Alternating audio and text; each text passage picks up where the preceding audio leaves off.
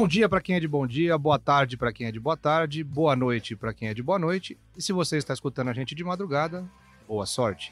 Eu sou Leandro Canônico, editor do Globoesporte.com, e esse é o episódio 21 do podcast GE São Paulo.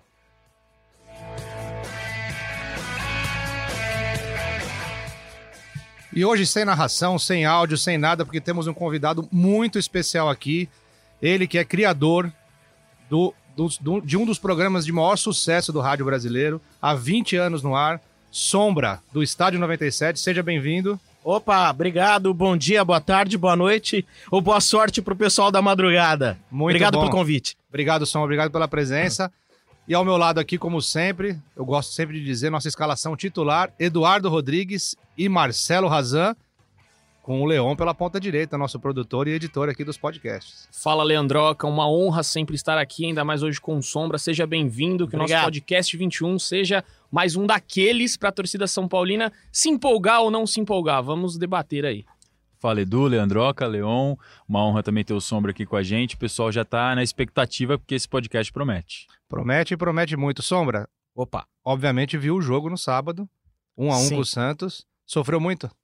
Ah, cara, é. a a- sabe, essa coisa de sofrer pelo São Paulo, sofrer com São Paulo, eu acho que ela vem diminuindo um pouco. Você fala, é até uma coisa contraditória, né? Porque o São Paulo vai apanhando, apanhando, apanhando. Mas acho que quando o São Paulo começou a. anos atrás, a sempre brigar pra não cair, ali eu tava sofrendo muito mais. Acho que. sa- Sabe quando você tem uma hora que você já fica castigado de um jeito que você fala assim, "Hum, tá. Você sofre, mas tá, tá bom, vai já não é mais novidade sofrer com o São Paulo, né? Então você começa a sofrer um pouco menos, começa a virar uma realidade, né? Eu, eu tenho um amigo, eu sempre falo desse amigo aqui, ele ia pra um bar ver o jogo sábado, e ele falou, não, cara, não vou mais, desistiu. Deixou, ficou com as filhas em casa. Por que, que ele, falou, desistiu? não, desistiu, falou, não, eu não vou, porque no primeiro tempo já vai estar uns 4 a 0 pro Santos e tal. E depois ele me ligou e falou, cara, me surpreendi, devia ter ido. Devia ter ido tomar uma cervejinha, porque depois reagiu no segundo tempo, foi bem. Razan, você que tava lá, o São Paulo do segundo tempo, dá pro torcedor acreditar? É, é- é como a gente sempre fala, a Montanha Russa do São Paulo não é um time confiável. Então você nunca sabe o que vem pela frente e esse é o maior problema do time sob o comando do Diniz. Essa oscilação e é o que os jogadores têm falado que é preciso combater. O São Paulo não consegue ter uma regularidade. Dentro do mesmo jogo, inclusive. Primeiro tempo, o Santos dominou completamente, teve, fez o gol, teve chance de abrir até o- uma vantagem maior, e aí se abre uma vantagem maior, fica muito difícil para recuperar. No segundo tempo, o São Paulo dominou completamente, para mim, de uma forma inesperada. É, teve mais a bola do que o Santos na Vila Belmiro, treinado pelo São Paulo, que é um time que gosta de ter mais a bola. Mesmo assim, o São Paulo conseguiu ter mais a posse, criou chances para empatar como empatou e para virar. Teve uma com Igor Gomes, teve uma com Arboleda, teve assim, criou muito volume e estava bem tranquilo no jogo, nem parecia que era um clássico fora de casa no segundo tempo. Então me surpreendeu positivamente o segundo tempo. E aí, como é a última imagem que fica, deixou uma impressão legal Foi. para o torcedor do São Paulo. O Fernando Diniz até falou que o São Paulo foi muito corajoso, tanto contra o Flamengo no Maracanã, quanto agora contra o Santos na Vila Belmiro. Isso é verdade. Então vamos começar o debate? O primeiro debate que eu vou propor aqui pra gente é falar sobre o Daniel Alves. Fez o gol do empate do São Paulo, jogou muito bem, né? Deu, deu outra consistência ao meio de campo do São Paulo. Assim, parece que teve um pouco mais de consciência, né? Você que estava lá, né, Raza, pode dizer melhor, assim. Ele teve um pouco mais de consciência no jogo, da importância dele, chamou a responsabilidade e garantiu o empate aí pro São Paulo. Vamos ouvir o que o Fernando Diniz falou do Daniel Alves depois do jogo. Eu acho que ele. o Dan- quando a gente fala do Daniel Alves, você fala de um jogador de nível muito alto. O Daniel tem outras coisas que externamente acaba vocês não sabendo, mas é uma liderança extremamente positiva. É um cara que treina todos os dias, que chega no horário, que vai embora depois dos outros, que faz a recuperação, que, cuida da faz uma alimentação também especial. E é um exemplo. Então ele não tem, o São Paulo, ele fez uma grande contratação com o Daniel Alves, porque ele emana coisas positivas. A gente não trouxe um cara driblador e fazedor de gol. E nem assim um cara que foi um camisa 10 a vida inteira. Então, essa cobrança, às vezes, que se exige pelo nome que o Daniel Alves tem, pelos títulos que ele ganhou, ela, não, ela é muito descontextualizada. Não veio, o Daniel ele veio para somar e para ajudar o São Paulo e está ajudando muito. Em todas as coisas que ele veio fazer, ele tem ajudado. Todas. Pelo menos o que eu vejo depois que eu cheguei, ele ajuda em tudo: na liderança, dentro do campo, na marcação, na orientação. Então ele é um cara que faz parte da solução muito claramente para mim. Tá aí o Fernando Diniz falando do Daniel Alves. Daniel Alves que alguns dias atrás disse, né, Sombra? Falou: Uhum. Eu não vim para ser o salvador da pátria, mas vim para ser quem vai melhorar a pátria. Você concorda com o Diniz? Concorda com essa posição do Daniel? Ah, eu concordo. Eu acho que a situação que está o São Paulo, qualquer grande jogador que chega, é, perante a massa, chega com a, aquele, aquela obrigação de ser o salvador da pátria. É o jogador que tem que comandar, driblar, fazer gol e tirar o São Paulo desse marasmo. Então, tudo aquilo que é feito de errado por diretoria, por planejamento de comissão, seja no aspecto físico e técnico, o craque que chegar, ele tem que chegar e resolver perante os olhos da maioria da torcida. Então, nesse ponto, eu concordo plenamente com o Fernando Diniz. Acho que o, o Daniel Alves é importante sim para o São Paulo. Acho injusto. Uh, outro dia a torcida do São Paulo ficou na sim, porta do Morumbi é, xingando o Pato, o Hernanes e, e, e o Daniel Alves. Bom, é, isso é uma outra, outra questão da gente abordar, mas eu acho, no caso do Daniel Alves, extremamente injusto, assim como acho também no caso do Hernanes. Mas é, em termos de Daniel Alves, eu acho que ele é um cara que chega assim para melhorar o nível do elenco, mas é errado você jogar nas costas dele essa situação de ser o herói da pátria. Ele, Até porque, ele... assim, embora ele seja o maior vencedor da história do futebol, ele nunca teve essa característica de ser o, Decisivo. o principal cara do time, né? É, talvez eu acho que o único lugar do mundo que ele jogou com, sendo o principal do time sem saber que ele era o principal do time era no Bahia, onde ele apareceu. Sim, é. sim. Depois ele só foi para times onde ele jogou ao lado de jogadores do mesmo nível que ele ou melhor que ele. Aí é fácil. Se o Daniel Alves fosse hoje jogador do Flamengo, eu não tenho dúvida, estaria sendo exaltado. Com certeza. Se estivesse até no Palmeiras, que eu acho que não é um baita time, mas é um pouco mais bem arrumado que o São Paulo, estaria bem. E assim Sim. a mesma coisa no Grêmio. Com é, certeza, concordo. Falando, falando, desse jogo agora do Santos, eu acho que foi um da, uma das melhores partidas dele com a camisa do São Paulo, porque ele jogou solto, ele jogou livre. É, ele não tinha uma função tática ali dentro de campo de ficar guardando posição. Ele não precisava ficar na lateral, apoiando o Anthony. Ele jogou, muitas vezes você via ele na esquerda, você via ele na direita. O próprio gol, o próprio gol sai de uma, uma é. roubada de bola dele lá no campo defensivo e ele consegue avançar o campo inteiro para fazer o gol. Eu acho assim, o Anthony volta agora contra o Ceará. Eu... Tem, a, tem a possibilidade, né? É, tem, tem a possibilidade. Diz, diz que provavelmente ele vai estar à disposição. E aí eu acho que o Anthony com o Daniel Alves ali, a gente viu ainda que não. Até o Razan falou já em um podcast anterior que não tem ultrapassagem do Daniel Alves. É, o Anthony pega a bola, também. aí ele volta pro Daniel. O Daniel Sim. não passa. Então não sei não. E essa era a grande expectativa que tinha na contratação do Daniel Alves, né? Que o Anthony, que o Anthony cresceria. Essa dobradinha pela é. Então, é. eu, eu, gostei muito da função tática. Para mim, a melhor partida do Dani com a camisa do São Paulo, por tudo que ele fez, por tudo que ele correu. Agora sim, ele não ele tem que parar de fazer gracinha. Muitas vezes quer dar um, uma caneta, quer dar um chapéu. Isso estraga o futebol dele. Teve um lance, acho que foi na, é, no primeiro, primeiro tempo, tempo ainda. Uma bola que sim, que ele podia ter tocado para a esquerda, ele tentou dar o chapéu para a direita e perdeu a bola. Ele fez o lance contrário do que a jogada estava fluindo naturalmente para a esquerda, tinha uma opção de passe, ele quis voltar, dar um chapéu.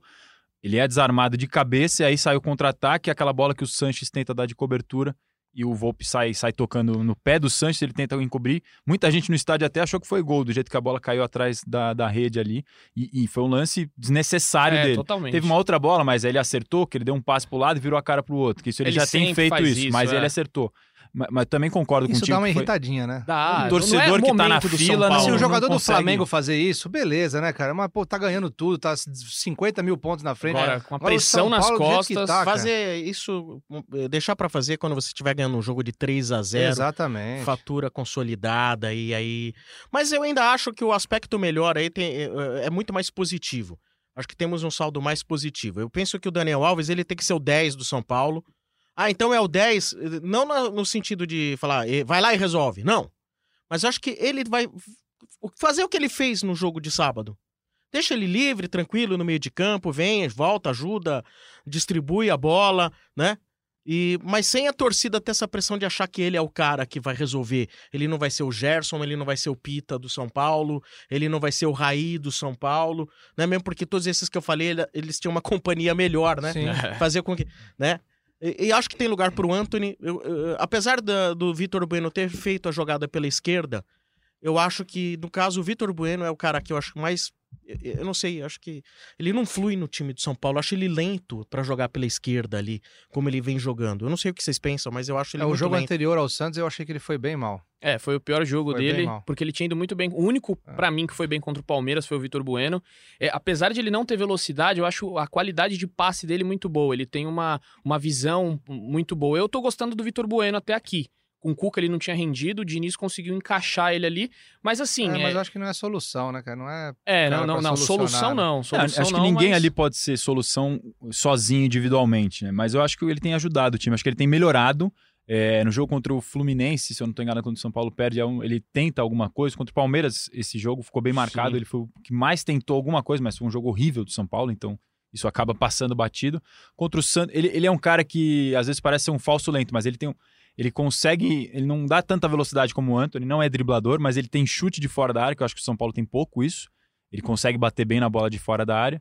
E apesar de não parecer, ele consegue proteger a bola muito bem com o corpo. É. Apesar de não ser um cara grandalhão, ele sabe usar o corpo para ajudar nas jogadas. Acho que ele foi bem no clássico. Só voltando no Dani, na parte tática que você falou, achei interessante que o Fernando Diniz explicou qual foi a orientação para ele no clássico.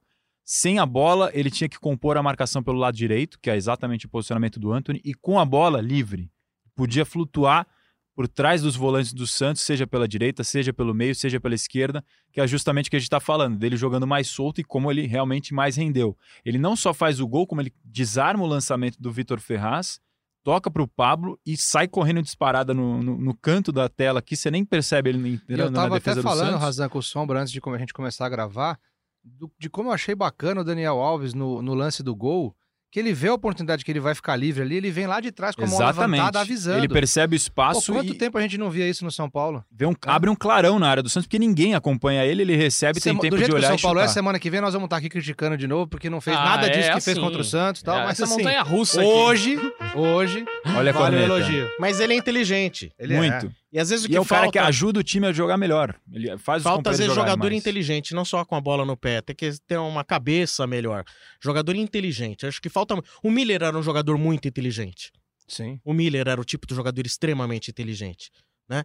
Então acho que isso falta um pouquinho hoje também. O Miller, talvez, se ele tivesse tido um pouco mais de cabeça, mais centrado, não inteligência fora do campo, ele teria sido um dos melhores do mundo na época dele. Ah, é que ele teve, uma, ele teve uma concorrência muito forte na época, mas ele, ele teria sido um jogador muito maior do que ele foi. Se a gente transportasse o Miller, aquele Miller do São Paulo, pro tempo presente, hoje ele não teria como jogar em equipe menor do que Real e Barcelona. Exatamente. Não concordo. teria. O nível dele era tão alto, mas tão alto. Ia ser disputado por Manchester, por.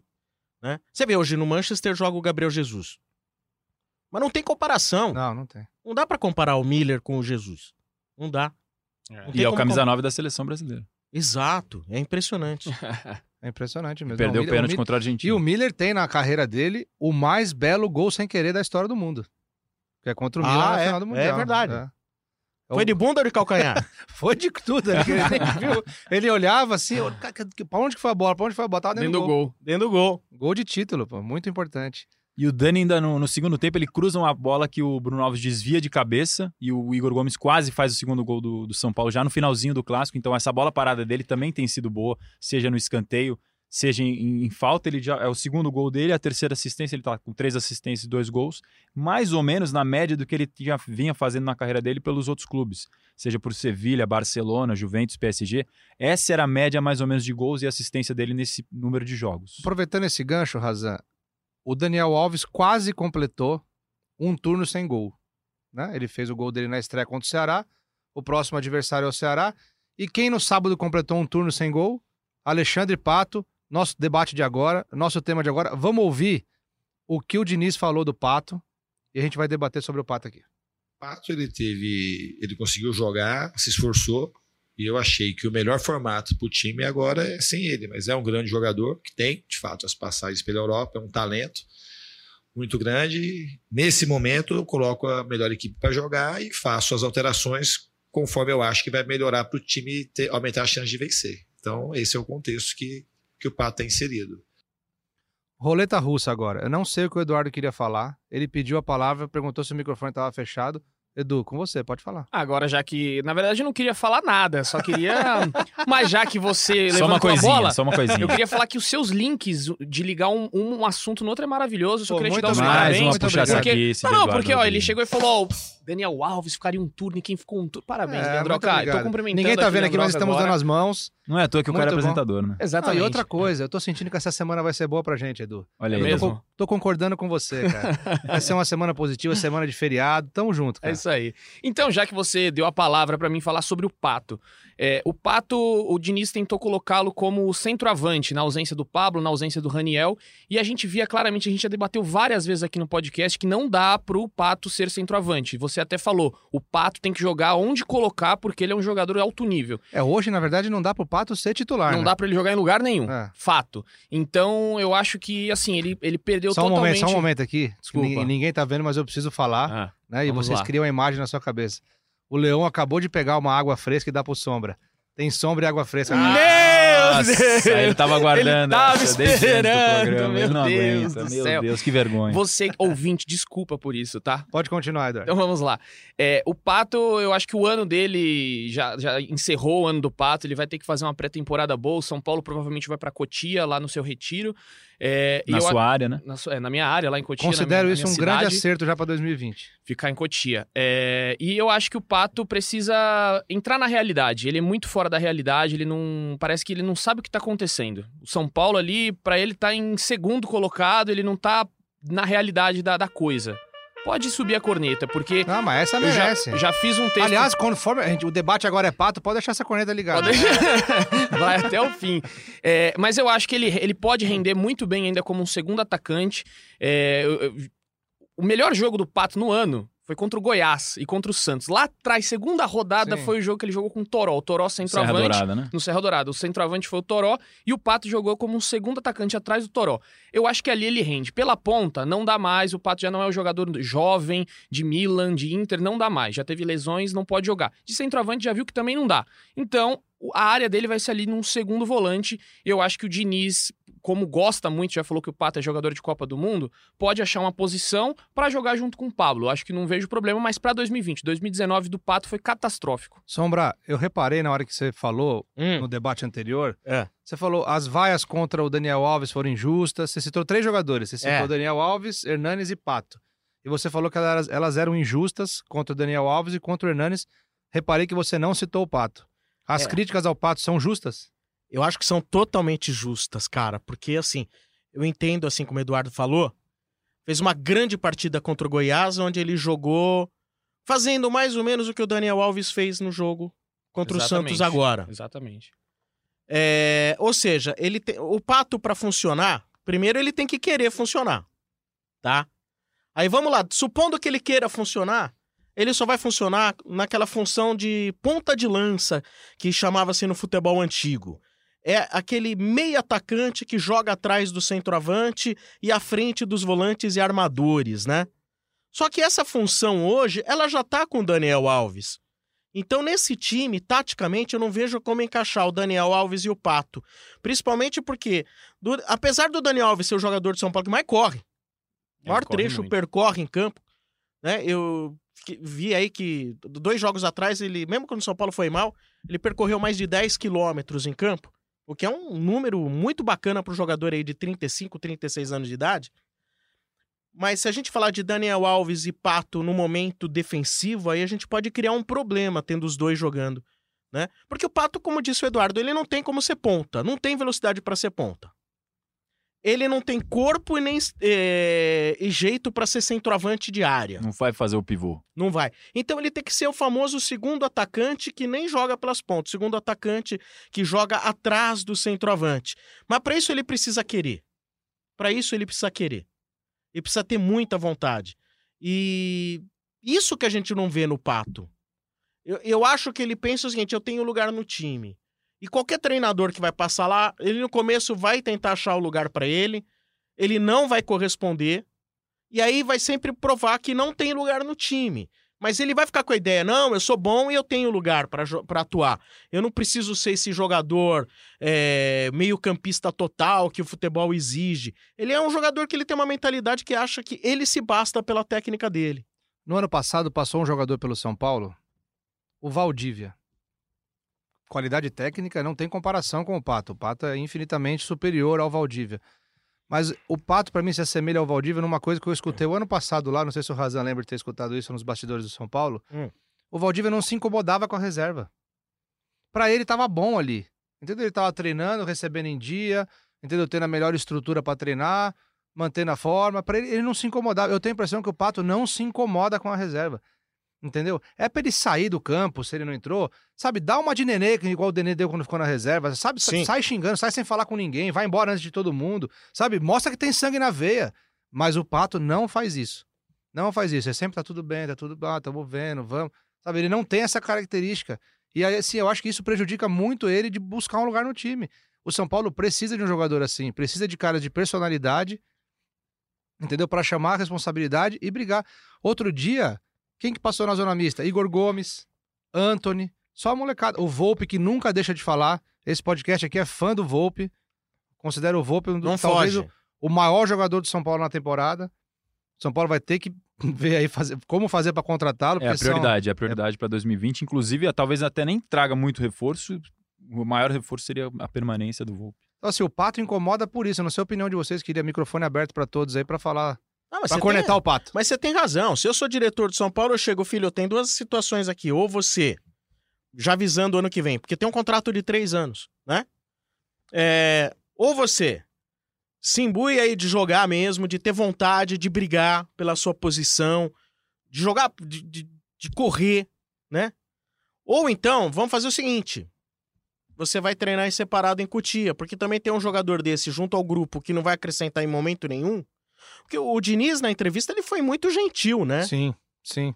Ele foi muito gentil com o Padrão, um grande jogador, só que nesse time não se encaixa. Ou seja, qualquer treinador que tiver ali na, na- no São Paulo vai ter a mesma opinião. O Cuca não queria o Pato, vocês concordam comigo? É verdade, a informação, não queria mesmo. Porque ele vê que É, como que eu vou era encaixar uma- o Pato? Era um nome que a diretoria queria, é, tinha essa disputa com o Palmeiras, que também estava na jogada.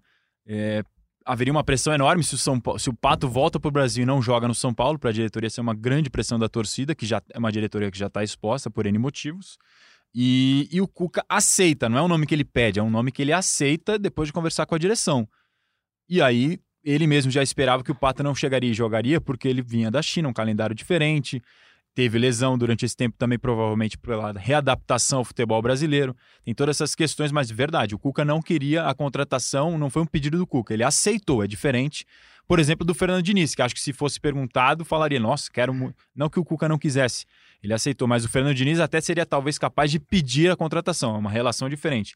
Mas o, o Diniz fala que ele é genial, que ele poderia ter ido para a terceira Copa do Mundo, mas volta a dizer que nesse momento, para a configuração do time, não está encaixando o Pato e ele não, não vem entrando nos últimos quatro jogos. Ele entrou só em um, se eu não estou enganado de cabeça. Isso. E assim, o Diniz em alguns jogos chegou a fazer três substituições e não usou o Pato. Contra o Santos até não fez a terceira, não, não quis fazer. Fez a segunda com 44 e o Pato segue no banco. São dois casos nesse ano, dois casos nesse ano de jogadores que voltaram para o São Paulo com excelentes lembranças da torcida. Foi o Pato, né? O Pato jogou muito em 2014 e em 2015, né? Pô, em 2014 tinha o Kaká, o São Paulo foi vice-campeão brasileiro. O último momento bom do São Paulo em termos de protagonismo no elenco. Sim, com, com certeza concordo. Nomes fortes, né? E, Allan teve, e Kardec, tem um Ganso. outro caso que é o Hernanes, né? Que foi bicampeão brasileiro, voltou para salvar o São Paulo do rebaixamento e agora voltou. Mas o Hernanes é diferente. Embora ele dê aquelas viajadas dele nos momentos proféticos Que você dele lá, adora, né? que eu particularmente não gosto, eu acho que tem que parar com isso enquanto tá mal, mas tudo bem.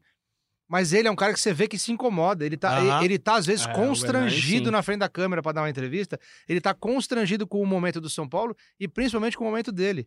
No Pato você não vê isso. O... No Pato parece que assim, pô, tá tudo bem aqui. Até tá- viralizou uma foto do Hernanes e do Pato no banco na Vila Belmiro, os dois com colete sem ter entrado, tipo, dois nomes desse tamanho, desse porte, que tem identificação com a torcida e hoje em dia opção no banco e assim, não é que tá sendo injusto, é, é- é correto eles estarem no banco. O Fernando Diniz está certo nesse momento, Sim. os outros jogadores estão melhores. o- Só uma. Desculpa. Só Tudo, uma. não, tudo bem, isso aí é coisa do ser humano, o ser humano tem pigarro. né? Obrigado. É, uma informação aqui. Na verdade, é, o, o Tociro Neto, nosso companheiro aqui de repórter da Rede Globo, é, ele fez uma matéria quando o Pato foi contratado sobre a Operação Pato de Valores. Então, só para mostrar que muitas vezes o torcedor pergunta: ah, quanto o Pato ganha? É, de abril a dezembro, o Pato recebeu 1,7 milhão de reais. No ano que vem, de janeiro a dezembro de 2020, vão ser 8,4 milhões de reais. 2021 também 8,4 milhões de reais. 2022, se ele ficar até 2022, mais 8,4 milhões de reais. um total de 26,9 milhões se ele completar todo o contrato dele. Então, de 2019, de abril de 2019 a dezembro de 2022, o São Paulo pode arcar 26,9 milhões pelo Pato. Só essa constatação. Olha aí. E até agora ele fez, acho que, 5 gols em 22 jogos. O custo-benefício não tá sendo muito Não bom. tá, não. Tá Não, muito é, longe. Estamos falando aí de um salário de 700 mil reais mês. 700 mil reais, mas é muita 700 coisa. mil, a, a exceção agora do primeiro ano, né? É, o- no primeiro ano o É, valor é menor ano e depois foi aumenta. 8,4 milhão de... Não, desculpa, 1,7 milhão de abril a dezembro. É, estamos falando aí de 212 mil reais no mês. É. É. O, o Daniel Alves também, ano que vem, tem. Foi basicamente esse. Essa É, o Daniel Alves, aí. a partir de abril, São Paulo tem semestrais que paga pelo direito de imagem que comprou para vender O caso. do Daniel Alves. Mas até lá o salário dele é menor. A partir de abril de 2020, São Paulo tem que pagar uma parcela semestral mais alta. A cada, em abril, outubro, abril, outubro do contrato do Daniel Alves, sempre vai ter essa, Mas- essa bagatela assim que o São Paulo vai ter que pagar maior. Eu tentaria negociar o Pato. Também acho. Eu tentaria negociar o Pato. Não sei se de repente um grande retorno triunfal ao Beira Rio. Pensar alguma coisa assim nesse sentido. Não, é sério. Pegar algum lugar que ele tenha algum apelo ainda, alguma saudade do torcedor, né? Tentar fazer alguma negociação. Ó, paga 350 aí, eu continuo arcando com 350 aqui, a bobagem tá feita, assumo. Né? Aliás, mais uma bobagem só assumida pela direção de São Paulo, Sim. né? Não, não vai ser novidade, né? Aliás, eu acho que no caso do Pato, não é só o Diniz que tem que conversar com ele, não. Não é só o Daniel Alves que ali dentro tem é que a família, né? monte- É todo mundo. É Raí, Família- é Leco, é Alexandre Bravanel. Passo. Tem todo mundo que conversar com O o, Silvio Pato. Santos tem que conversar com ele. o Silvio Santos tem que bater um papo. Tem que bater Não. um papo com Fala, ele. pelo pô. amor de Deus, né, cara? Não dá. Eu não deixava nem entrar em casa. Pô, pelo amor de Deus, cara. Sério, dá, dá, dá nervoso. Tá nervoso. Dá nervoso. Eu, às vezes, achava exagerada a, Cobrança. a cobrança do torcedor do Corinthians em cima do Pato. Pô, não deu certo lá, tudo, mas, pô, no São Paulo ele jogou bem e tal. E eu escuto muitos torcedores, escuto todos os torcedores para ter uma visão de todos, né? E aí o, o São Paulino sempre, não, pô, tem que dar um voto de confiança, o Pato foi bem e tal. Mas já irritou o São Paulino mas- também. Vamos pressupor que o Pato, chegamos a uma conclusão, ele é aquele jogador segundo atacante que joga atrás do centroavante. Chegamos, ok. Então temos que montar o time em função do Pato, ok? Sim. Teríamos que montar o time em função do Pato. Só que é difícil você pegar um treinador que queira montar o time em função do Pato, porque ele é muito desligado. Você vai pensar, eu vou montar o time em função do Daniel Alves. Tá valendo, porque o cara se dedica, tem técnica, né? Como vocês já disseram, é, chega antes de todo mundo, sai depois de todo mundo. Agora, o Pato é um cara que ele é sangue de barata, não tá nem aí. Então, como que você vai montar um time em função do jogador desse? Não tem como. Apesar de tudo isso, como tecnicamente é um jogador muito acima da média, é um investimento, como o Edu falou, alto, né? Até 2022, eu acho que ainda dá pra tentar esperar pro ano que vem. Nesse ano eu já não acredito que nem tem mais tempo, né? Ah, Pra esse ele se recuperar. Ano Esse ano acabou. Eu acho que com uma nova temporada, um treinador. Foi o quarto treinador do São Paulo no ano também, né?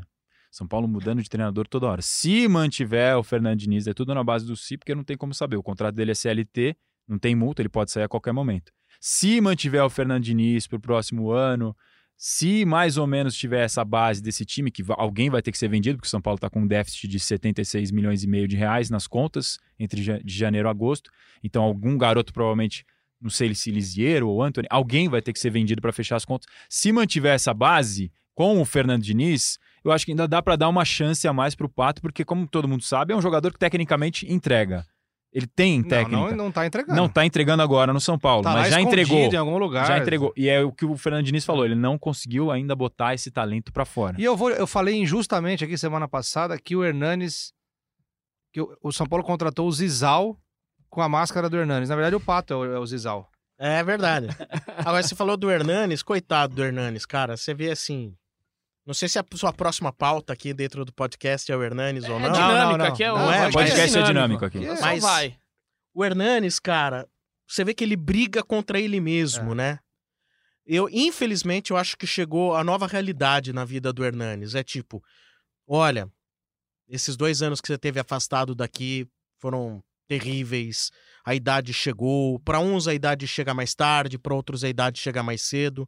Porque, infelizmente, fazendo uma analogia, dá a impressão que ele joga de calça jeans molhada. Tenho a mesma impressão. E ele não não, consegue, consegue mais ter o né? comando das ações direito. Exato. A cabeça dele pensa, o corpo não faz, né? Eu acho que talvez muito- falte é pra muito- ele, e ele- e isso é uma coisa que até até o Diniz, que é psicólogo, pode ajudar. Eu não, não, não sei da vida pessoal do Hernani, se de repente assim, porque eu faço terapia, eu sou terapeutizado, cara. Eu acho ótimo isso, cara. Melhora muito a vida das pessoas, cara. Claro. Eu acho que terapia devia ser programa do governo pra todo mundo. Todo mundo devia ser terapia, que o Brasil seria melhor se todo mundo tivesse fosse Ainda mais terapeutizado. atuali- na atualidade. Com Exatamente. certeza. Mas com certeza. Então, assim, cara, o Hernandes, acho que ele tem que entender de que, assim, a, a, a situação dele mudou. Ele não é mais aquele. Acho que ele tá com dificuldade de entender isso. Então, ele pode, de repente, fazer quem tá do lado dele jogar melhor. Se readaptar, né, à né? realidade Eu acho que dele. essa readaptação poderia ser importante pra ele. Olha, eu vou me, me conscientizar de que eu não consigo mais ter aqueles arranques, aquelas pedaladas, mas eu vou fazer quem tá do meu lado jogar melhor. Que é o que o Daniel Alves faz bem. O Miller, quando ele viu que ele estava mais velho, e que ele. Porque o Miller nasceu como um. Meu, era um absurdo. Ele era o Bolt do futebol brasileiro. O Miller tinha uma arrancada impegável, né? Em 84, 85, quando surgiu. Aí que no fim dos anos 90, quando ele já não tinha mais velocidade, ele passou o cara que recebia e lançava. Recebia e botava alguém em condições. Acho que essa é a nova realidade do Hernanes. Sim, com De certeza. receber, lançar. Receber e botar alguém em condição. E bater uma falta quando tiver uma bola parada, porque ele tem Sim. essa qualidade. E O- o São Paulo realmente não tá tendo esse jogador que bate falta bem. O último jogo que ele foi muito bem foi contra o Flamengo, no Maracanã. Ele correu muito Concordo, e ele é. jogou pro time. Se predispôs a jogar coletivamente, Coletivamente. atrás da linha da bola, marcando, e ele foi bem. Ele foi muito bem É, nesse ele jogo. se encaixou no coletivo, né? Exato, e é o Exatamente. que tem que acontecer. O Não vai ser mais aquele jogador que colocava vai- a bola embaixo do É. braço Agora, em Vai ser 2017 o jogador e do jogo decidiu contra o jogo. Botafogo no Engenhão. Exato. Esquece. E deve ser lá. difícil pra um cara que sempre foi protagonista, que sempre decidiu, ele vê que ele não consegue mais decidir. Por isso que eu falo, ele às vezes, não sei se o Sombra concorda, ele parece constrangido em ter que se explicar. É, é. É, é até triste. Agora, como fica essa equação pro treinador? Fala assim, não, agora eu preciso achar um lugar pro Hernanes nesse perfil de não, não, não carrega mais a bola, de um pato que precisa ver quanto ele tem interesse em correr. É difícil a equação pro treinador. Bem né? difícil. Não tem lugar no time titular mundo não três nesse momento técnico que eles vivem. E os É. garotos também estão pedindo passagem, né? O Sim, Anthony vem bem, Sim. apesar das críticas da torcida, ele vem bem vencendo. Com o Fernando Diniz, é um dos jogadores mais decisivos do São Paulo nesses O últimos Anthony jogos. não se omite. Ele vai pra Ele cima, pode ele errar tenta na a jogada, ele pode ter um Sim, chute ainda que não, que não é muito bom, mas ele não se omite. Ele chama a bola, ele procura, volta pra marcar. Sim, sim. Até Só que a torcida tem mania de pegar no pé do jogador errado. da molecada. É, sempre isso é assim. verdade. Contra o Atlético Paranaense, ele chamou a responsabilidade, foi pra cima, chutou, mas a finalização dele ainda é um É, problema. O Atlético Paranaense, o jogo contra o Fluminense foi horroroso. Não, péssimo. Mas contra o Atlético Paranaense foi uma fatalidade, cara. Sim. O Volpe É, assim, e é um jogo que não dá nem pra torcida, porque é o melhor jogador do ano falhando e ele nunca falha, assim, ele falha muito pouco, ele falhou ali e ali foi uma fatalidade. Aproveitando aqui, o Razan tinha jogado um gancho ali, mas eu não consegui pegar. Mas agora vamos pro último tema antes da, da surpresa aqui do nosso podcast. Vamos pro último tema rapidinho. O que, que o torcedor do São Paulo pode esperar? Sombra, Edu, Razan.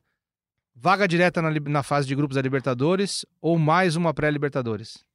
Olha, eu vou, eu vou só abrir um parênteses aqui. Na, no podcast passado, eu falei de, algum, de algumas pessoas aqui da Rede Globo que têm uma afeição muito grande pelo Diniz, que é o Felipe Diniz, repórter, Não é E- filho dele. Não, é filho dele, e o Vitor Pozella, produtor da Rede Globo. E aí, a gente entrou num debate, a gente sempre entra num debate na redação ali sobre Diniz, é incrível. Nossa, você em Como- debate? Fala- Não Imagina, não não imagino, não consigo né? imaginar isso. E aí, eu, é, eu, eu bati duro no, no podcast passado no Diniz. É o Murici agora. Bate E o duro, Pozella ouviu e falou: olha, você tá sendo muito duro com ele, por quê? Diniz precisa de uma semana cheia pra trabalhar. Eu falei, Pozella, eh, desculpa, ele não pode trabalhar no Brasil, então. Ele tem que trabalhar em outro polo. E a gente foi ver a tabela, quais jogos o Diniz teve semana cheia pra trabalhar. E o Pozella me pegou nessa. Porque realmente, quando o Diniz tem semana cheia, o São Paulo vai bem. Ganhou do Fortaleza 2 a 1 ganhou do Atlético Mineiro 2 a 0 foi o melhor jogo pra mim com, do, do Diniz, e empatou com o Santos agora. E o São Paulo terá mais uma semana cheia até enfrentar o Ceará. Então, eu queria dizer só que posso ter sido duro e eu quero ver agora, essa semana, se realmente o São Paulo vai manter essa, essa regularidade de semanas cheias. Só que assim, o Diniz não pode viver só de semana cheia, a gente tá jogando no futebol brasileiro, né? Ou seja, a ideia dele é muito boa, pode ter algumas ideias boas, algumas ideias ruins. Só que ele precisa de tempo. Vamos ver se esse tempo vai durar até 2020. Não sei se o São Paulo vai dar esse tempo para ele trabalhar no que vem. Muito bom, tá aí o recado pro Pozella, o recado pro Felipe Diniz, mas a pergunta que eu fiz, por favor. E eu acho que o São Paulo vai ficar entre. Vai, vai conseguir a vaga na, na Libertadores. Não vai ser de forma direta, eu acho que fica em sexto. É que tá uma confusão, né? Que se o Atlético Paranaense ficar entre os, o- os seis, abre mais uma vaga, e Sim, o Flamengo, se for campeão da Libertadores, abre outra vaga. E aí, se o Atlético Paranaense ficar em quinto, o São Paulo em sexto, e o Flamengo campeão da Libertadores, vai direto. Na verdade, o São É Paulino, uma loucura. Ele pode, ele basicamente, pode ir direto em sexto. basicamente na situação Então- de hoje, o São Paulino tem que torcer pro Flamengo ser campeão da Libertadores. É, joga sábado, né? Contra o River Plate. Joga sábado contra o final River da Plate. Libertadores lá em Lima. É. E o São Paulo joga no domingo contra o Ceará fora de casa. Então, se tiver, se tiver que ficar entre os quatro, acho que o São Paulo não consegue para pegar essa vaga direta. Se abrir mais vagas nessas possibilidades que o Edu citou, seja por Flamengo e o Atlético Paranaense lá metido no meio, aí acho que tem chance. Mas acho que vai para Libertadores, mas não entra na fase de grupos. Até porque, né, Sombra, é, pra gente ver como a montanha-russa que o São Paulo vive na temporada prejudica o time em momentos decisivos, né? Não é nada, não é nada, o São Paulo é um dos times que mais empata no campeonato. É. Né? Tá ali na frente, porque perdeu pouco. O São Paulo ainda assim, ainda com toda essa, essa confusão que tá, o São Paulo é um time que perdeu pouco no Campeonato Brasileiro. Mas a gente vê agora na tabela, estampado ali, né, o motivo da preocupação do torcedor com a oscilação do time. Se o São Paulo na próxima rodada vencer o Ceará e o Grêmio perder, o São Paulo ainda assim não passa o Grêmio. Por quê? Porque tem menos vitórias. Empata em número de pontos, mas tem menos vitórias. E isso é muito complicado, né, Sombra? Ah, é muito complicado. Eu não acredito na vaga direta. Talvez apenas se acontecer de Flamengo ser campeão e, ganha- e garantir aí a. né? Ser campeão e já garantir a vaga Sim. como campeão da Libertadores, é abrindo mais uma vaga. Eu não acredito. Não acho que o São Paulo. Mesmo porque o São Paulo depois tem um confronto direto com o Grêmio, Sim. Fora Né? de casa. fora de casa. Não acredito aí que o São Paulo possa ter bom resultado contra o Grêmio fora de casa, porque eu acho que há uma distância entre os dois times. Tecnicamente falando, tem uma distância, em todos os aspectos tem uma distância aí. Agora, eu entendo também que ir pela por a Libertadores como pré ou direto, em termos de São Paulo Futebol Clube, eu também não tenho muita esperança, cara. Assim, se vai pré ou vai direto, porque com esse elenco que o São Paulo tem, mantendo o nível desse elenco aí, independente do técnico que for, vai ser sempre aquela briga de tentar achar o melhor conjunto para disputar a, a vaga de melhor coadjuvante do torneio. Não, não tem a menor chance, assina onde você quiser, do São Paulo ser campeão de qualquer coisa com esse elenco aí. Nem no Paulistãozinho. Nem. Opinião porque forte. isso- não, porque não, não tem. Eu acho que do Paulistão tem porque é um campeonato atípico. São Paulo não jogou bem, por exemplo, o Paulistão desse ano, começou a Sim, crescer só é. no mata-mata e aí chegou na final. Quando viu, tava na final. É, mas- Empatou 0 a 0 com o Palmeiras, passou nos pênaltis, chegou na final. Mas acabou nesse perdendo. atípico, há 14 anos o São Paulo não ganha. Sim. Sim. Né? Ah, aí sim, ah, aí sim, ah, aí sorte, não sei o que lá. A sorte nunca tá com o São Paulo nessas. Aliás, o São Paulo não chegava nem em final há 14 anos, que nem chegava em Sim, A final. última vai ser Chegou, 2003. exato, chegou agora, porque quando o São Paulo foi campeão em 2005 não teve final, era pontos corridos. Então o São Paulo e nem de qualquer final, chegava. a última tinha sido a 2012 na Sul-Americana, que foi o jogo que nem terminou, não teve É. 90 minutos. Então eu não vejo o elenco do São Paulo com protagonistas, não vejo o elenco do São Paulo com jogadores de personalidade, não vejo. E pra mim, joga... time que ganha título, seja no formato Copa ou pontos corridos, você tem que ter qualidade técnica, conjunto e, acima de tudo, jogadores com protagonismo, personalidade e futebol. Isso, esse ponto que o Sombra tocou é um ponto citado, inclusive, no bastidor do São Paulo, sobre o perfil do elenco.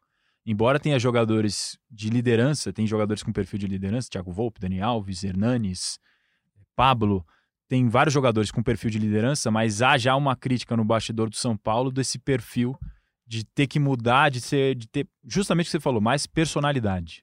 É, existe essa crítica no bastidor do São Paulo. Não sei se vai ser uma mudança para o ano que vem, porque o São Paulo dificilmente vai ter grana para investir numa grande reformulação. Acho que não vai Mas ter. também o bastidor aí tá meio ruim, né? Porque tu, muita coisa que eles falam no bastidor eles não conseguem resolver, Ó, né? eu, eu- Ah, é porque é. critica aqui, critica ali, ele não consegue resolver. Sobe a corneta. eu tenho uma ideia de que o São Paulo precisa pôr dinheiro sim.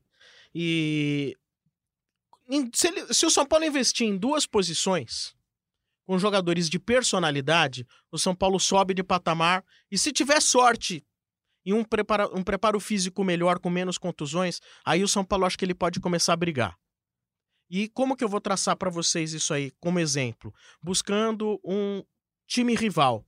Eu, eu acho que se a gente colocasse nesse São Paulo dois jogadores do Palmeiras que tem personalidade e futebol, seriam outro São Paulo. Não sei se vocês concordam.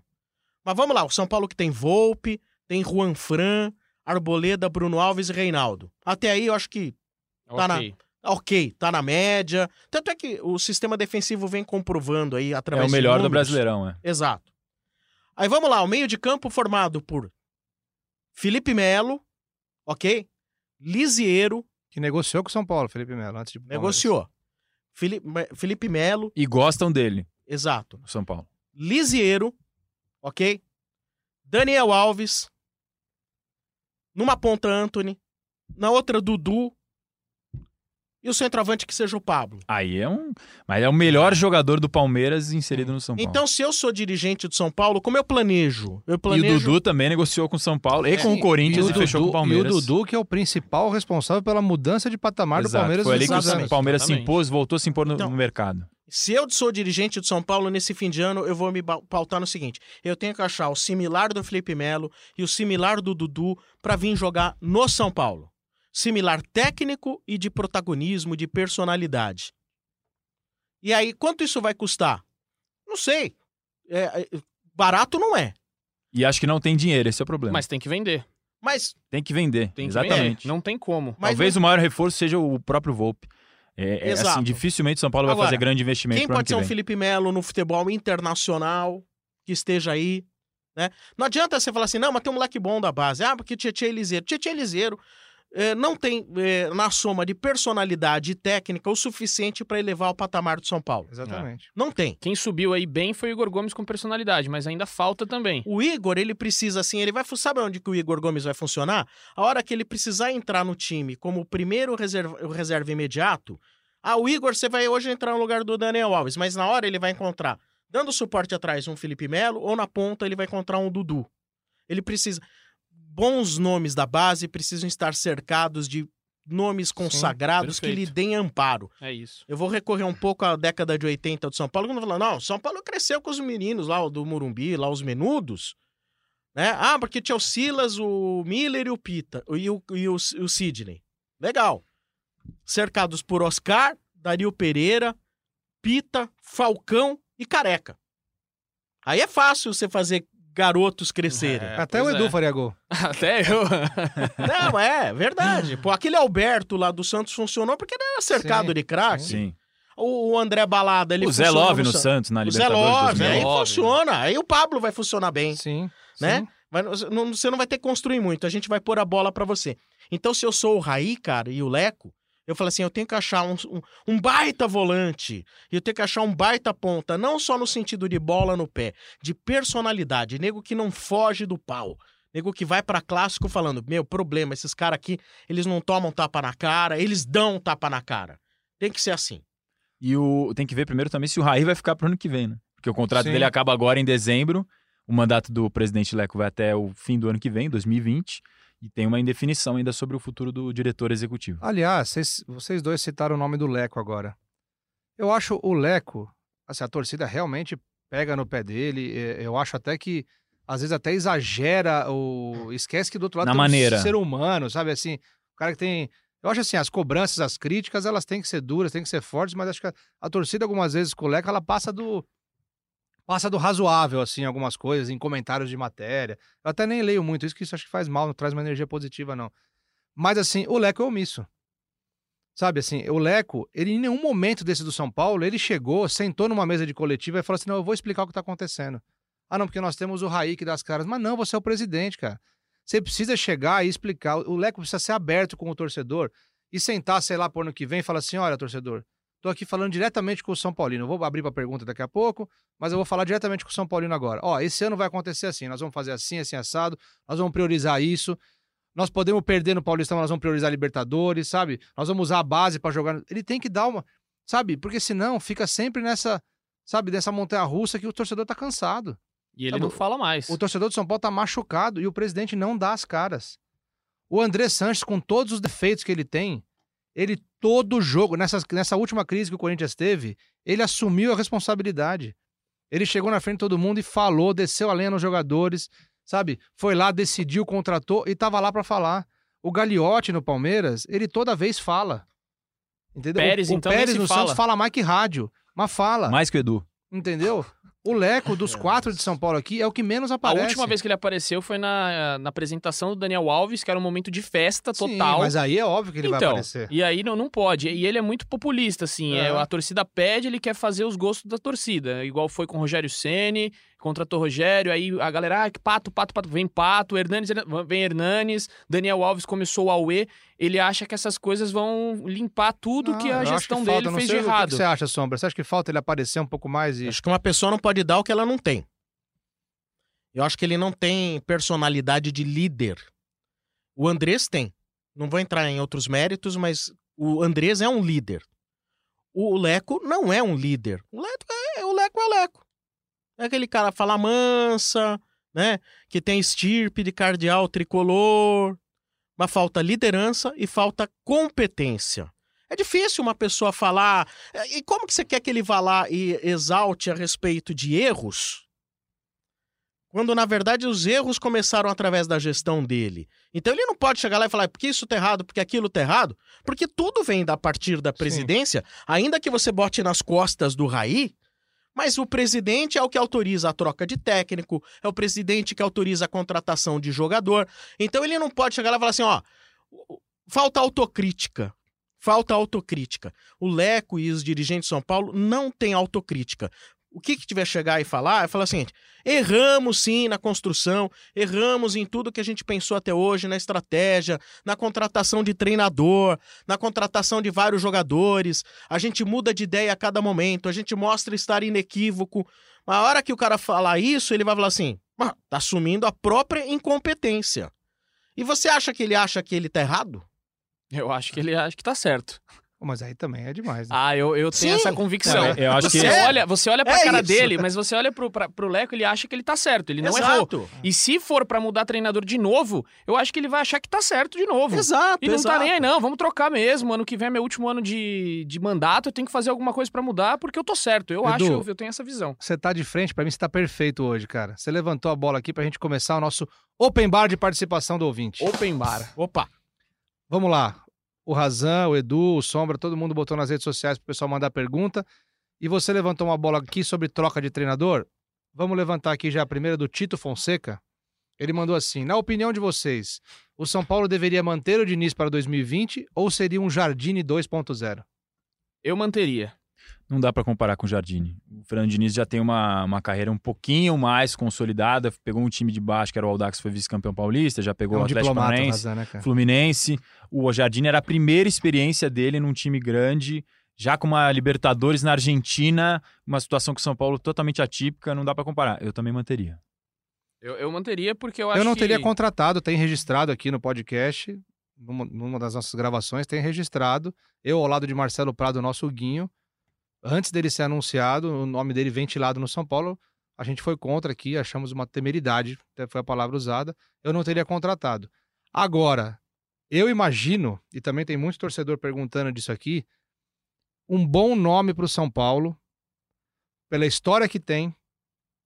Isso aqui, não tô, não- a gente não tem bastidor nenhum de o Diniz cair, nada. Estamos só pensando aqui, jogando ideia pro ar. Aliás, isso nem tá sendo cogitado. Nem está sendo cogitado. Mas um nome que, pela história que tem, pela perso... principalmente pela personalidade que tem, que eu acho que encaixaria bem no São Paulo nesse momento, Vanderlei Luxemburgo. Leandroca, eu, eu olhei pro Razan, Ele eu já Eduardo sabia. antecipou. Eu já Mas- sabia o que você mas ia é porque falar, eu mas... falo, eu falo na redação, eu falo, eu, eu, eu, eu tenho minha, minha, vida é um livro aberto, cara. Eu quero cara- ouvir primeiro o Sombra sobre o Diniz e depois sobre o Luxemburgo. É, só endossando o que o Leandro falou, jamais teria trazido o Diniz, jamais, jamais. Um dos piores currículos do futebol brasileiro não pode ser treinador de São Paulo Futebol Clube. Agora, eu entendo também que é o seguinte, como a direção é omissa, como a direção é fraca, é, me, me levando a um pouco a, a ver uma semelhança entre a- as direções que o Santos teve há um tempo atrás. Não sei se vocês lembram aí no, nos de 2000, ah, na, na primeira década dos anos 2000, o Vanderlei ele chegava no Santos para chegar e comandar. Sim, era mais do que um treinador. Era mais que um treinador. Como o São Paulo, politicamente, é, diretivamente, é um time omisso, como a gente já. É um clube omisso, como a gente já debateu aqui. Só resta apelar para ter um técnico que seja mais inteligente e mais forte que os seus próprios diretores. Não resta outra solução. Ah, e o Luxemburgo tem esse perfil. É, eu, e olha, eu nunca fui a favor do Luxemburgo no São Paulo. Nunca fui a favor, talvez por outras questões, não as técnicas. Nunca fui a favor. Mas já que tá uma zona mesmo, já que a expectativa já não é das melhores, e um dos sonhos do Luxemburgo é dirigir o São Paulo, então traga o Luxemburgo, que é daquele que chega e ele bate no peito, ele assume. Acho que a torcida, de certa forma, vai ver um pouco mais de credibilidade. Para mim, o, o Diniz é um técnico já demitido. Você acha que ele não fica para 2020? Não, mas é não, ele fica, mas ele assim, vai, eh, se ele fica, ele é demitido depois do Campeonato Paulista. e você manteria é ele? concomitante com o Libertadores. Você entendeu? Aí como que vai ser o negócio? Vai tentar empenhar o melhor na Libertadores, vai ser um sufoco na Libertadores. No Paulista vai ter que poupar jogador, ou seja, aquilo que já é médio vai para horrível. E aí não vai ter resultado em um dos dois, então já está demitido o Diniz. A própria trajetória recente do São Paulo mostra que o Diniz não vai ser treinador de São Paulo. Sim. Concordo. Não vai conseguir ser treinador. Tudo bem, ele pode até ficar. Mas não sei. Precisa ver também em que, em que situação que chega até o fim do ano, senão nem para Paulista fica. Razan, vamos aí no open bar de participação dos ouvintes. O que, que tem aí? Caio, eu queria fazer uma pergunta quase estúpida, porque eu espero que a resposta seja sim mas às vezes eu tenho a sensação que não. Vocês que acompanham os treinos mais de perto, esse time treina fundamento, existe um treino de fundamento, quase como uma escolinha de passe, domínio, chute a gol, porque às vezes eu tenho a sensação que é isso que falta, sabe? Um, o básico bem feito, feijão com arroz direito, é, passes idiotas, conclusões sem nenhum nexo. E eu acho que isso é o que deveria ser mais treinado em não jogada ensaiada, não é, linha de impedimento. Eu acho que um time sem fundamento não adianta você ir para o segundo passo. É, obrigado, pessoal. Até mais. É, qual, qual, no, qual o nome do, Caio. Do o Caio. Caio. É, eu, eu e o Razan, a gente tá lá basicamente todos os dias no CT acompanhando os treinos. E o Cuca treinava incessantemente finalização. Era Fundamento, assim, é. ficava uma hora treinando finalização com jogadores. E um que cruza, que, que finaliza, que rola a bola. Só que assim, era uma coisa meio triste de se ver, muitas vezes. Até o Globo Esporte fez uma, uma matéria que gerou uma baita de uma polêmica, que o, o foram mais de 30 chutes e sei lá, acho que. É, o índice de acerto foi baixo, foi mas era um treino baixo. que os jogadores tinham que chutar com a perna ruim. Isso é o que dizem, mas eu não acredito porque, desculpa, mas isso daí que eu não. Tinha que chutar com a perna ruim e, numa, e num cruzamento tipo ruim também. Tipo, mas uma, depois um passe gente... ruim para dificultar a finalização. Depois a gente foi ver os vídeos e essa história aí é meio mal contada, porque chutaram com a perna boa e não tinha nada de um cruzamento para ferrar o outro. Sei lá, eu, eu, eu não, não engoli essa desculpa que deram. Eu acho que o São Paulo, não sei, os jogadores ali é, não, não, dá para entender, de verdade. Eles treinam, treinam, treinam e a finalização. O, o, São Paulo pode ter o pior ataque da história. Se nos próximos cinco jogos que restam não fizer nove gols, o São Paulo vai ter o pior ataque da sua história. E com, Ferna, com o Fernando Diniz a gente não. Não vai, não vai fazer. Não com o Fernando Diniz a gente não vê muitos treinos, né? A gente só vê é. normalmente na semana, quando é uma semana cheia, a gente vê a representação, depois é 15 minutos o resto fechado. Então também não dá para ver tanto esse treino de fundamento. Mas eu acho que o, o, Edu destacou bem. Com o Cuca isso era bem claro. O treino de fundamento tinha ele tinha bastante. Ah, mas eu acho que hoje o jogador brasileiro, de uma maneira geral, ele já não sabe mais chutar como sabia antigamente. De uma forma geral. E infelizmente, nesse momento de São Paulo, nós conseguimos reunir os piores que sabem chutar. os piores que sabem chutar, pior não, que é o, verdade. O desempenho do ataque do São Paulo é para chegar no fim da temporada. Pode fazer 20 gols agora no fim, mas é para chegar no fim da temporada reunir e fazer um pronunciamento, fazer pedir desculpas. não, desculpa, torcedor, você que pagou o ingresso. Sabe, nós vamos, nós vamos ressarcir vocês. Sabe, os três primeiros jogos da temporada vão ser de graça. Porque assim, vocês precisam ver gol. Vocês pagam pra ver gol e vocês não viram, a, desculpa. A síntese foi aquele gol perdido do Pato, né? Tá louco, cara. Contra o Havaí? Foi contra o Havaí, foi contra o Havaí. Bizonha. Ali, é, aquilo ali vira meme. Virou meme em 10 minutos, cara. É. Vamos lá, Razan. Open bar de perguntas. Fala, Marcelo, Sombra. Boa noite aí, madrugada de segunda-feira. Que é o Rodrigo de Ribeirão Preto. Pergunta que não quer calar. com o tropeço aí do, do Grêmio, as condições que o São Paulo está enfrentando agora nesse final de brasileiro, dá ainda para brigar pelo G4? Tem condições ou é só esperança mesmo, aquela esperança distante? Um abraço aí. Você vê que ele é, ele é da madrugada, né? Ele é do Boa Sorte. Ele é do você, Boa Sorte, é. Você ouviu no fundinho o bebezinho chorando? Deve Ouvi, ter filho ouvi. pequeno. é. Acordou de madrugada pra ajudar. Isso aí, é muito bom. Pai presente, se for. Se for, espero que seja. E a gente já debateu sobre, né? São Paulo. Sobre o quê? Pais sobre presente? não sobre chegar sobre chegar ou não na Libertadores é a gente a maioria aqui pelo que eu entendi acha que chega mais dificilmente com a vaga direta é isso né É, é, Exatamente. E tem uma coisa interessante de chegar na Libertadores pela fase prévia é que a renda dos jogos pode ser maior, né? Porque ele vai ter dois jogos antes de entrar na fase de grupos. Então, financeiramente, pro São Paulo pode ser bom se passar de fase. É. Ah, não, a premiação do Brasileirão, aí eu não sei como é que pode ser. O Leon aqui levantou, mas e a premiação do Brasileirão? Aí é uma boa. Leon, fala no microfone, deixa o pessoal ouvir tua voz, cara. Vamos lá, peraí. Vamos fazer uma manobra aqui, ele vai falar. Não, mas tem a premiação do Brasileirão também, né, Edu? Cada, cada posiçãozinha que você sobe aumenta mais a premiação, né? Por isso que Não você. sei se a renda do Morumbi vai compensar tanto assim, não. Por isso que ele comanda o nosso podcast, é sempre atento a tudo. Ele tem o dom da palavra, né, cara? É isso. Outro dia teve um, um site de estatísticas aí que fez quantos segundos o Leon ficava sem falar.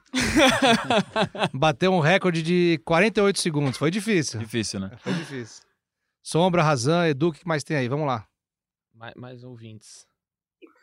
E aí, Razan, beleza? Aqui é Vinícius de São Paulo. Minha pergunta é o seguinte: o mandato do Leco vai até dezembro do ano que vem ou até abril? Porque abril foi o mês que ele foi eleito presidente. Aí eu queria saber se vai até dezembro. vai até abril Vinícius ah, desculpa vai até dezembro do ano que vem que é quando o São Paulo vai inclusive fazer nova eleição e nesse momento está meio nebuloso assim quem vão ser os candidatos pelo menos da oposição da situação o que se espera, embora o próprio não se confirme, é o Júlio Casares como um possível candidato da Tá situação. em campanha já. É, Já, muita já gente indo- no São Paulo enxerga dessa maneira, que ele já está em campanha, embora ele não se confirme como candidato. É, sempre foi um conselheiro que teve votações expressivas, seja no conselho de administração, seja para virar conselheiro é, do São Paulo. Então é o provável nome e o favorito também, se assim concorrer na eleição de 2020. N- Nos jogos no Morumbi agora, o Júlio sempre tá ali pra cumprimentar todos os jogadores, cumprimenta o Leco, fica numa resenha com o Leco, ou seja, como o Sombra falou, a campanha já, já começou. Aí na oposição não- ainda não tenho nenhuma perspectiva de quem que pode ser o candidato para enfrentá-lo se ele confirmar essa candidatura. Muito bom. Tem mais perguntas aí, Razan? Vamos para mais uma aqui. Você tá bombando nas redes sociais, né, cara? O Razan é o Quantos seguidores você tá já, aqui. Razan? Seguimores? Quantos seguidores? Se você juntar em Twitter e Instagram, no dá Twitter, 70 mil. 53, acho. tem? 53 mil no Twitter? E no Instagram? 13 mil. Vamos Muito subir isso aí bom, até cara. o final do ano. É muito arrasta aí, né? Vamos arrastar mais um. Bora lá. Fala, Razão, beleza? Boa noite. Aqui é o Léo, da Zona Sul, de São Paulo, Capão Redondo, próximo do Capão. Queria saber, cara, como o Jusilei virou titular nesse time, sendo que as características dele, apesar de saber tocar bem a bola, não casam muito com o sistema do, do Diniz, que é a transição rápida tal. Ele, ele cadencia muito o jogo, ele... E para marcar ali também, sem condições, sem condições.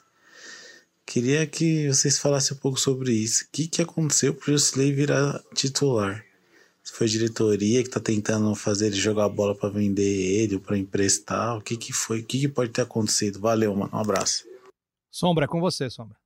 É, talvez haja motivações técnicas internas, táticas que o Diniz tenha e enxergue a possibilidade do Jusilei jogar. Né? Isso vai muito de entender aquilo que o Fernando Diniz pensa pro, pro elenco em sistema tático, né? Mas, infelizmente, é, o Jusilei vem, vem errando muito. Vem errando muito, né? Passes errados, né? Isso aí também não colabora. E talvez também, olha, eu não sei até que ponto que talvez. Será que o problema foi o Jusilei? Ou o problema foi o Tietê? Sabe por quê? O time, o, Tietê em tese tem que ser o segundo volante que avança, que ajuda a elaborar jogadas de ataque. E quando o Ti- o Tietê passou a ser volante e o Liseiro entrou para fazer a função que o Tietê estava fazendo, o São Paulo elevou de nível. Então você associa a presença do Jusilei a ao 1 a 0 no placar para o Santos, né? E um mau desempenho no primeiro tempo. Então não sei se no segundo tempo mudaria muito tendo o Jusilei ou o Tietê fazendo a cabeça de, de área. Não sei se mudaria muito. É, O Jusilei ele tem uma característica que o Diniz gosta, que é uma inversão de bola muito boa. É, eles brincam lá, até nos bastidores ali do São Paulo, que, o, que ele é o cara que consegue dar aquela Fatiada. fatiada. Uma fatiada muito boa e isso quebra linhas, que é e o o que o Jusilei Diniz gosta. até chora pra virar uma bola, ele fala. É, até chora pra virar uma bola, é o bordão dele, né? Então ali, é, chama, chama o time adversário pro seu campo. O time adversário vai vir, se você dá uma quebrada de bola pra inverter a- o jogo, você já quebrou duas linhas ali. Ele tinha muito essa jogada com o Marcos Guilherme no São Paulo. Em Isso. 2017 era uma jogada muito forte do São Paulo. Sempre que ele dominava, quando tocava pro Jusilei, o Marcos Guilherme já disparava. Aqui, aqui fazendo uma crítica retroativa, São Paulo errou de deixar o, o Marcos Guilherme embora. Era, um- era um bom jogador, ponta muito rápido. Muito fez rápido. muita falta depois, fez muita falta depois. E aí o Jusilei, só que o problema é que o Jusilei, ele pega a bola e ele não tá conseguindo girar, não tá conseguindo fazer os movimentos que pra- pra- que dão uma possibilidade de ele fazer essa fatiada. No jogo contra o Santos, o pênalti do Arboleda foi porque o Jusilei dormiu. Ele tava ali, ele roubou a bola, aí quando ele viu, passou um por trás dele, roubou que nem viu. É igual a carteira no centro quando é assaltada. Você nem viu. E o Jusilei ficou perdido.